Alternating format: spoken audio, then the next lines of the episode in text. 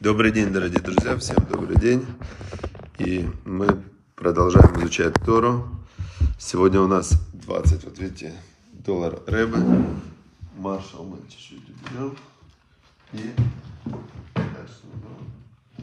вот. Красивее. И, значит, сегодня мы находимся в 24 Ниссана, 9 день Омера. Сегодня 9 день, неделя и два дня Значит, прошло уже от Песаха. И мы приближаемся, с каждым днем мы приближаемся к Шавоту, к дарованию Тора. И, по идее, должны исправлять свои качества. Значит, э, сегодня, сегодня мы читаем, продолжаем изучать одну и ту же книгу, да, Айом-Йом, да, сегодня день.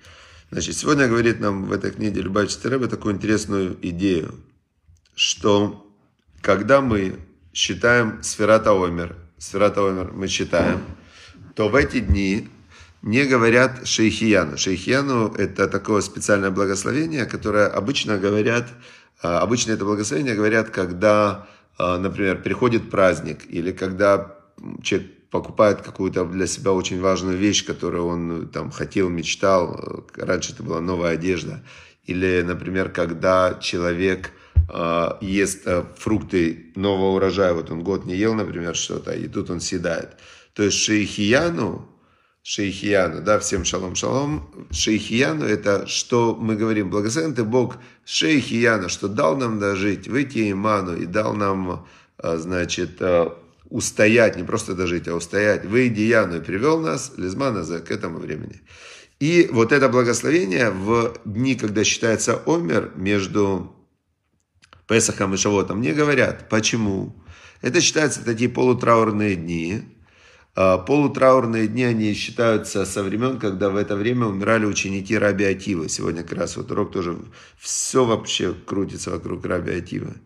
И вот, значит, а, они умирали, мы такой полутраурные дни, видите, не бреемся, в эти дни как раз не бреемся, чтобы такие заросшие ходим. Вспоминаем про учеников Раби Атива. И, а, значит, а,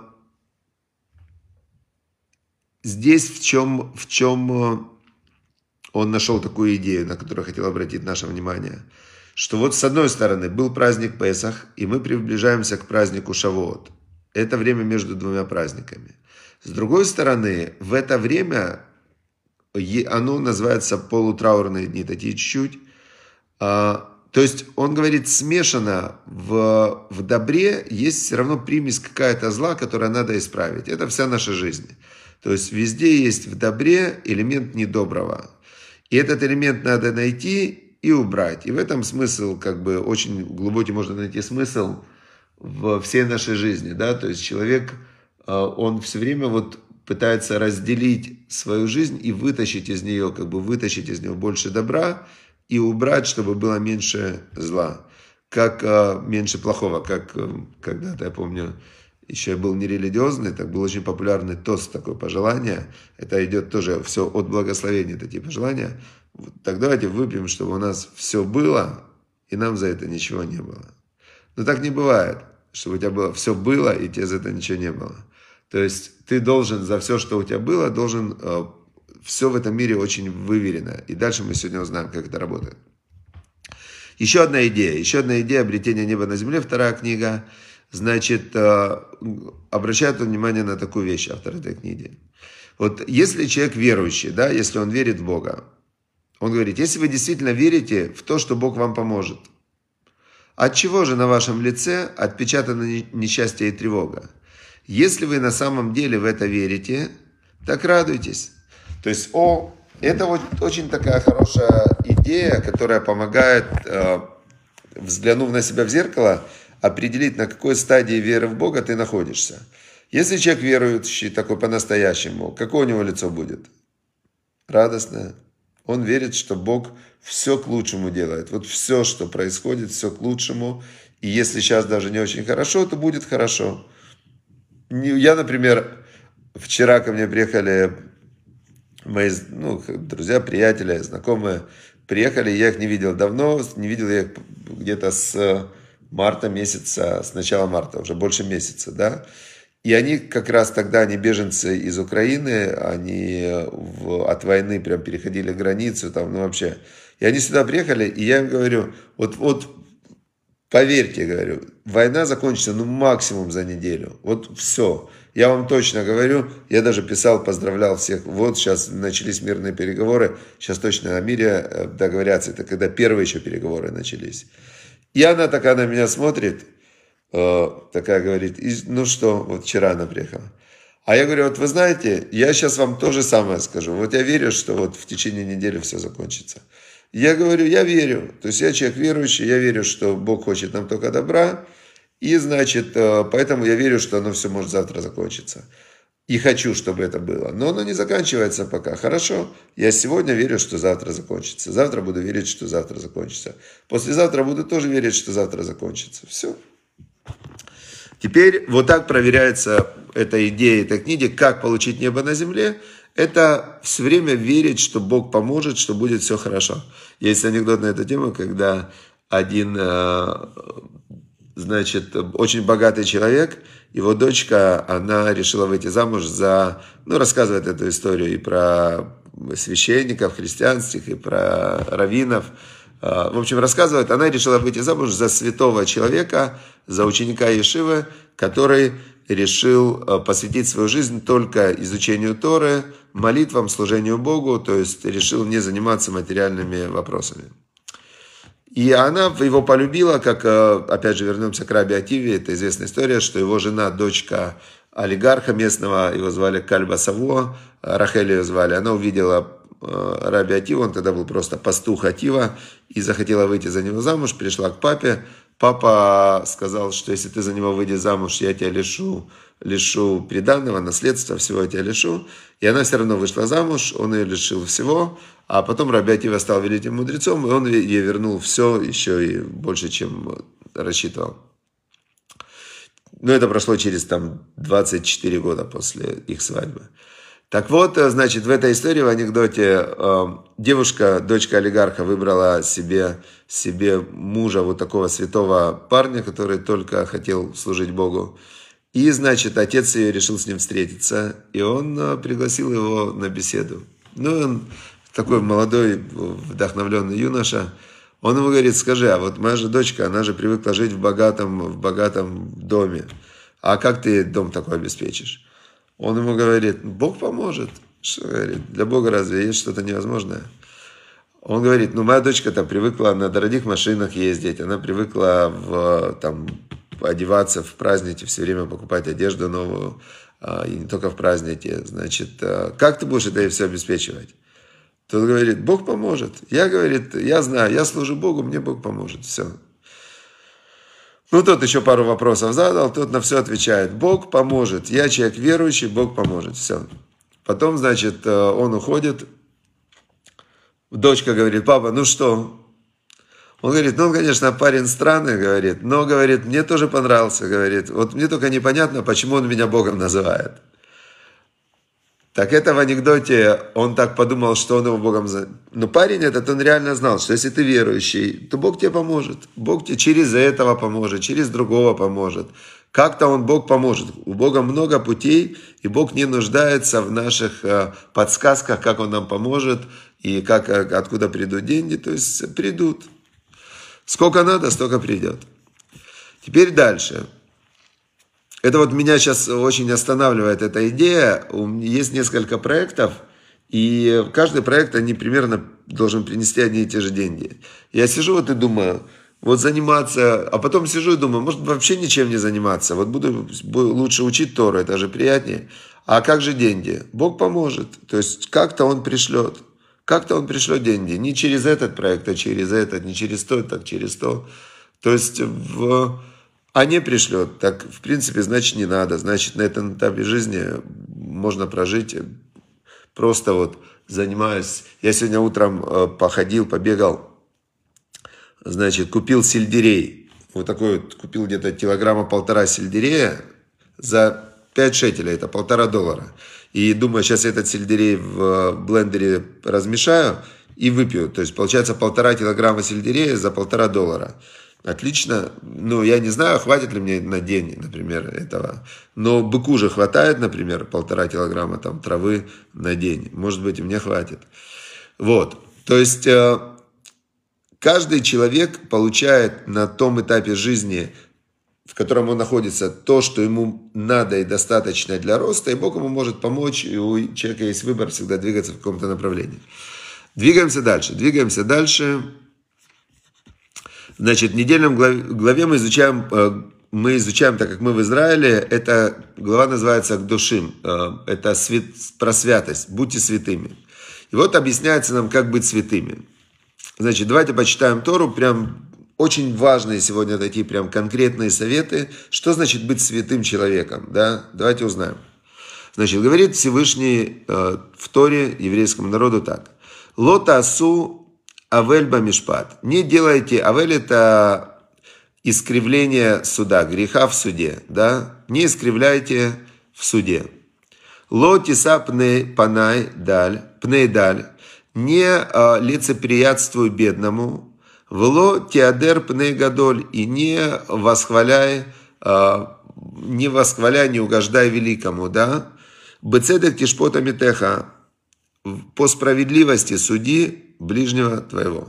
Значит, э, что говорит, что говорит, значит, э, нам Бог? Бог нам говорит следующее. Ты не можешь в суде изменять. Э, то есть вот есть справедливость, да, например, судится друг с другом, судится бедный человек и богатый, да. Бедный человек, он шел, шел, шел, и он палкой, бедный слепой даже, пускай он будет. И он слепой палкой э, сломал зеркало Роллс-Ройсу богатого. Прям ударил палкой по нему, а потом еще пнул ногой этот Роллс-Ройс, потому что ну, он разозлился, что, что он ему мешает идти. Значит, сидит судья и думает, вот это он бедный такой, он, э, значит, он бедный, он слепой, у него денег нет, одна пенсия, а зеркало стоит там столько, сколько его месячная пенсия. А богатый, он же богатый, какая ему разница?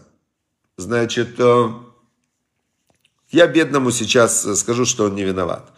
Нельзя, нечестно, должно быть честно. То есть по-честному сломал, разбил, должен заплатить.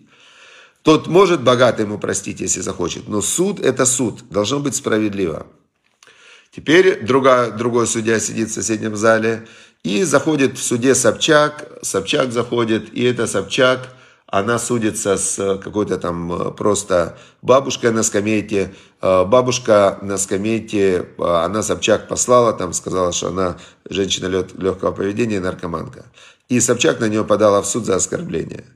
Теперь судья думает, ну что, Собчак такая, она ну, известная, я как-то сейчас скажу, да ладно, ну бабка, засужу эту бабку. А потом думает, нет, Написано же в Торе, все по справедливости, честно, должно быть честно. Суд – это справедливость, честность, независимо от того, кто э, тот человек, ты должен судить за действия. И здесь очень важно, очень важно, вот смотрите, получается, что мы, э, если мы это перенесем на обычную жизнь, то обычно человек, он очень зависим от того, кого он судит. Например, если он себя судит, то он там, что бы он ни сделал, у него есть оправдание.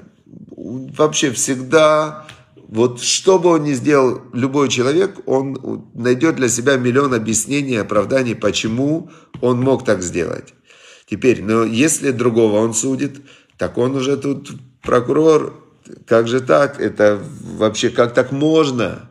Как так можно поступить? То есть он видит в чужом глазу соринку, в своем бревно не замечает. И это как раз э, то, что нас Тора предупредила. Не э, искривляйте в суде. Дальше. Следующий совет, не совет, а прям указание, приказ.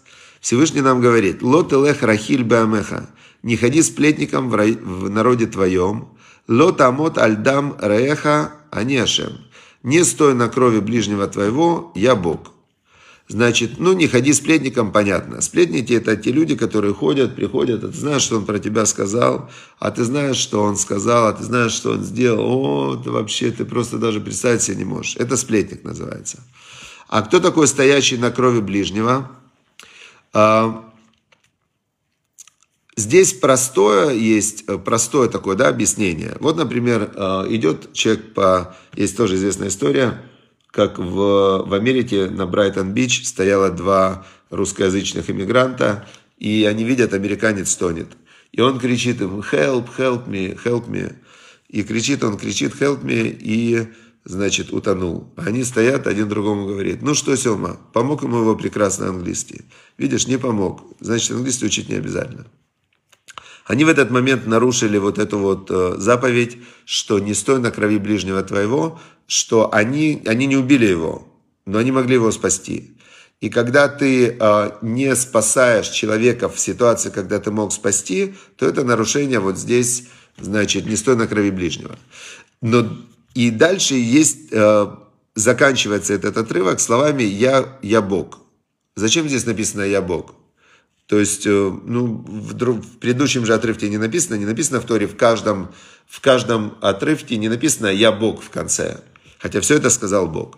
Теперь объясняет э, нам устная Тора, что есть грехи, в которых, э, в которых э, очень сложно определить э, вину человека.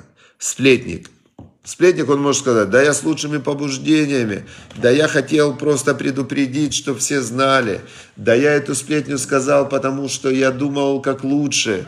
Я вообще, любого человека спроси, самого преступника, он тебе всегда скажет, я думал как лучше. Теперь, а, или те, которые стояли, а, он кричал «help me». Я думал, он шутит, я не знал, что он тонет реально.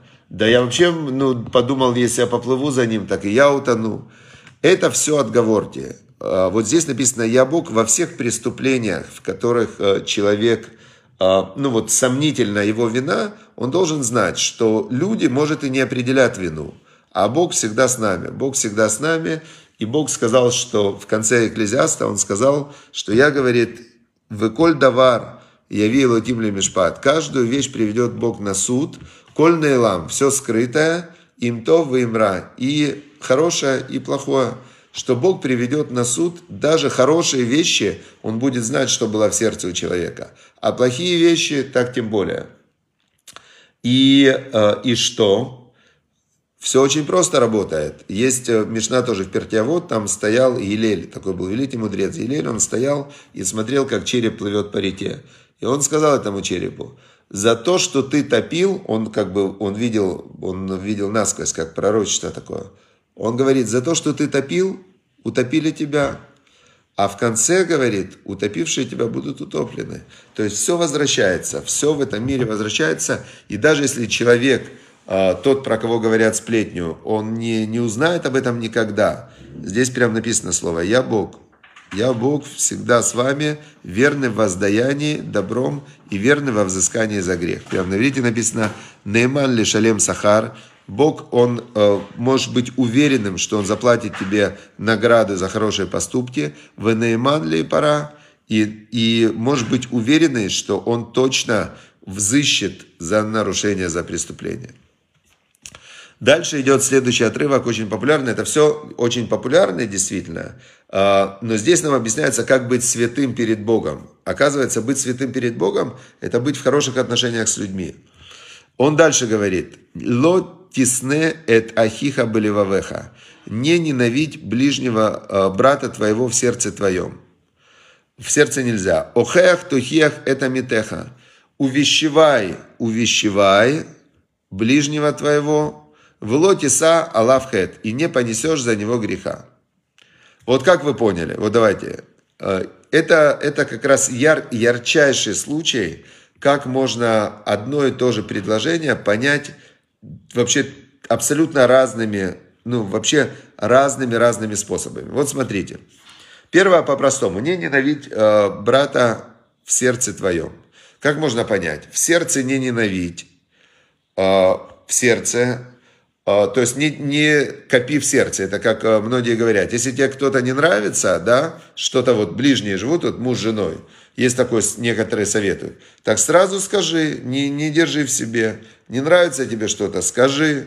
Можно так понять? Не, а, не ненавидь в сердце твоем. Если у тебя поднимается какая-то ненависть, скажи об этом. Можно так понять, правильно? Но можно сказать и по-другому, что если у тебя есть ненависть в сердце, убери ее. А как ее убрать?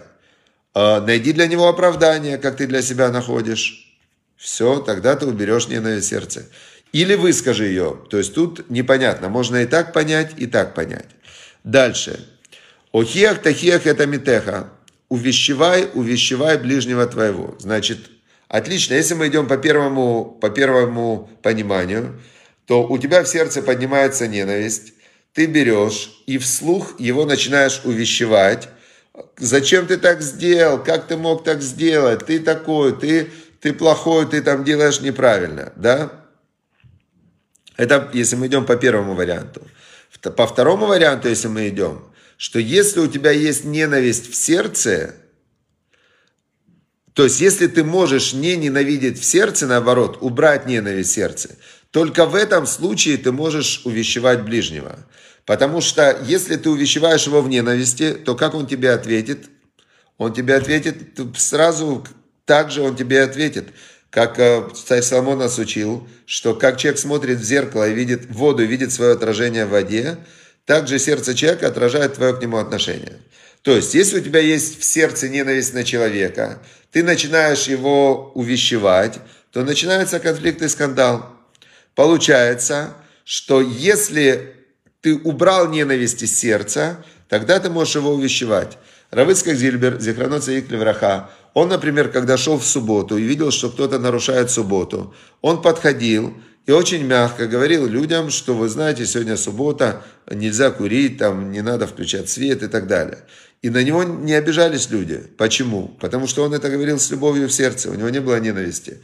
Он просил, вы же там евреи, суббота и так далее. Получается, что если э, мы идем по первому, то тогда это разжигает конфликты. То есть, если ты в сердце ненавидишь и еще и начинаешь его увещевать, будет кон- конфликт. Если мы идем по второму пониманию, что ты должен прежде всего убрать из сердца ненависть и только потом увещевать, тогда в Элотиса Аллахет, тогда ты не понесешь за него греха. Но, получается, смотрите, какая интересная штука. Вот очень интересно. Если ты начинаешь в сердце ненавидеть ближнего, а тебе сказали не ненавидеть брата твоего. Если ты начинаешь его увещевать, а в это время начинается скандал, то тогда получается, что, может быть, ты понесешь за него грех, ты с него заберешь грех на себя. То есть то, за что ты его увещеваешь, и это вызывает конфликт, оно может быть, окажется, что теперь ты виноват. Представляете, какая вообще какая, какая получается у нас история интересная. То есть, если ты, а, вот у тебя есть твой брат, да, ты его ненавидишь в сердце. Ты ему говоришь, ты неправильно поступил, ты делаешь зло. Он тебе говорит, я зло не делаю, это ты делаешь зло. И начинается конфликт, то оказывается, он тебя втянул в зло. Это как когда ты, например, про кого-то передаешь сплетню, то та же самая история. Ты приходишь к человеку и говоришь, ты знаешь, дружище, братишка, я сейчас тебе расскажу, я же твой друг, я сейчас тебе расскажу. Твоя жена, э, и пошел, поехал там что-то про жену, сказал какую-то сплетню. Тот, значит, э, это друг или не друг? С одной стороны друг, с другой стороны пошел там развод, дети остались без родителей. Э, этот друг, вряд ли же он будет тебе как другу относиться. Вряд ли. Вот здесь, значит, э, давайте посмотрим, что говорит устная Тора.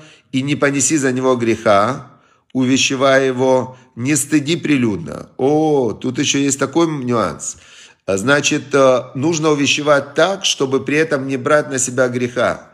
Потому что если ты его увещеваешь прилюдно, то получается, то ты, твой грех, что ты его позоришь, он может быть еще выше, чем грех его. Очень видите, как все непросто. Очень все непросто. То есть мы видим, что человек, который верующий, религиозный, может в такие ямы падать и ловушки вот благодаря этим отношениям. Был такой великий учитель, великий раввин Саба Миновардак. Он как-то, он, он учил Тору, он хотел быть святым перед Богом. Он говорит, вообще, я не понимаю, что мне делать. И он заперся в доме, говорит, я из дома не выйду. Все, я буду отшельником, потому что как только я выхожу, я попадаю в такие э, ловушки, да, то есть с Богом все понятно. Я молюсь, все заповеди Бога выполняю, тут все отлично, все очень просто. Черное, белое, Бог сказал делать, я делаю. Это Бог сказал не делать, я не делаю. А с людьми, мы сейчас один отрывок разбираем, Должен я его увещевать или не должен я его увещевать?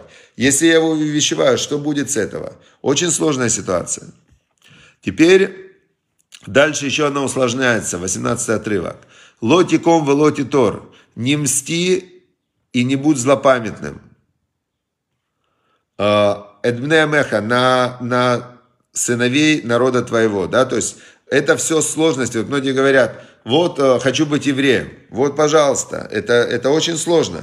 То есть вот эти все нюансы взаимоотношений, ты сразу становишься, попадаешь прямо под вот такой прожектор, все твои нюансы в жизни, что ты ешь, что ты не ешь. Очень сложно, очень сложно быть э, евреем и в, в отношениях остаться, не нарушить никакую заповедь. Лоти ком в лоти сор, титор. Не мсти, не будь запамятным. Идне меха, Вавтали реха камоха, а не Ашем. И возлюби ближнего, как себя. Главная заповедь, как говорил Раби Атива, возлюби ближнего, как себя, а не Ашем, я Бог. То же самое, Бог говорит, я лично с вами, внутри, я все знаю. Знаю, или ты его ненавидел в сердце, или ты его любил. Зачем ты его увещеваешь? Потому что он тебе не нравится, и ты хочешь его, а, ну, как бы принизить. Или наоборот, ты его увещеваешь, потому что он тебе нравится, и ты его хочешь спасти от греха. Непонятно. Человеку непонятно, а Богу все понятно. Видите, когда идет вот это перечисление сложнейших законов, я Бог. И это главное положение в Торе, возлюби ближнего как себя. И тут тоже огромный вопрос, потому что, например, э, возлюби ближнего как себя. Человек, например, он, э, он э, астет, он астет, он любит себя, он считает, что любовь к себе – это быть веганом. И к нему приходит, э, приходит к нему такой друг его, который любит поесть, любит мяско. Веган ему говорит, я тебе, сейчас я тебя, я тебя так люблю, как себя. Вот те, значит, из сельдерея сейчас я тебе, сделаю тебе из сельдерея сейчас э, этот шейк. Тут говорит, я не люблю сельдерей, я хочу сосиски. Он говорит, ты что, это, есть сосиски, это себя не уважать. Тут говорит, нет, наоборот, есть сосиски, это себя уважать. Я люблю сосиски, буду есть сосиски. Он говорит, «Э, нет, нет, я прочитал в автолераха камоха, возлюби ближнего как себя. Значит, вот тебе сок из сельдерея, пей. Я люблю себя, будешь пить сок из сельдерея. Тоже непонятно. Не Ашем, я Бог. Значит, Бог говорит, да, этот этого любит. Он ему сок из сельдерея дает не потому, что он э, над ним издевается, как думает второй. А второй ему говорит, ты что, надо мной издеваешься? Ты мне, мясоеду, даешь сок из сельдерея, да ты просто специально это надо мной издеваешься. Я обиделся. Понятно, да, идея? Очень сложно. Ладно, дальше мы сегодня уже мы полчаса. Следующий отрывок я, наверное, на завтра оставлю, потому что он просто удивительнейший отрывок следующий. Это 20 отрывок в 20 отрывок, это просто он удивительный, насколько нюансы в, в отношениях, они, э, они важны, насколько вот буквально один нюанс Всевышний, он усложняет, да, он усложняет жизнь еврейскому народу, и это сказал не я, это сказал, это сказал Раби Хананя Бенакашья, он сказал, Раца Кадош Баруху Лизакот это Израиль, удостоить Израиль, поэтому Ирбалаем Турава Мицвод, поэтому он умножил для них Тору и заповеди. Он умножил настолько Тору и заповеди, что есть награда, вот мы сейчас сидим уже 30 минут разбираем, а на небе прям каждому идет духовная награда, духовный свет, духовная награда, духовный свет. То есть, ну, мы уже 30 минут разбираем 3-4 отрывка. Можно дальше целый день сидеть. Я тоже вчера в, с одним встречался со своим знакомым, хорошим приятелем, много лет я его уже знаю. И он говорит, вот он бизнесмен, бизнесмен такой прям богатый предприниматель, там в таких делах, там вообще очень-очень э, в таких вот очень масштабных проектах участвует. И он говорит, вот ты знаешь, говорит, я уже столько лет в этих масштабных проектах, говорит, но я знаю, что я, говорит, могу просто сесть в Ешиву, когда-то он учился в Ешиве, и, говорит, буду счастлив в тысячу раз больше, чем сейчас. Уже через две недели мне достаточно будет кусочек хлеба, стаканчик чая, и вот так вот это, говорит, такой рай, сидеть, талмуд, разбирать, Такое интеллектуальное наслаждение, духовное наслаждение. В белой рубашечке сидишь, учишь Тору и, и служишь Всевышнему, и ничего не нарушаешь. Потому что молчишь или учишь Тору. Все. Потому что если ты не молчишь в отношениях с людьми, то, конечно, нарушить легко. Все, с Божьей помощью, чтобы еще раз, у нас все вроде сейчас идут, чтобы наступил мир в конце концов. Чтобы эти сумасшедшие люди, которые а, начинают войну и усиливают войну и провоцируют войну, они, они не могут добиться ничего хорошего войной, да, только смерть, разрушение, а, несчастные люди, несчастные семьи. То есть войной не, нельзя добиться ничего хорошего. Поэтому, чтобы война закончилась, чтобы люди делали друг другу добро и разбирали, как вот, если бы они с такой же тщательностью эти же деньги вложили в то, чтобы сделать добро людям, то в мире было бы просто сейчас бы рай. Столько денег уходит на эти войны, просто нереально. Можно было каждой семье дать квартиру, каждому там ребенку дать образование, каждому сделать больницы, лекарства, да, и уходит каждый день войны, стоит там миллиарды, миллиарды долларов, а в это время нету, нету дорог, нету школ, нету лекарств. Зачем это все? Все, значит, мы молимся, просим Всевышнего, чтобы Всевышний остановил, чтобы те, кто, те, кто стреляют, стали религиозными, одумались, или чтобы злодеи, всегда есть инициаторы, чтобы злодеи вот эти вот, они чтобы стреляли в себя. Все, всем удачи и успехов, хорошего дня, здоровья, счастья, благополучия и близости ко Всевышнему.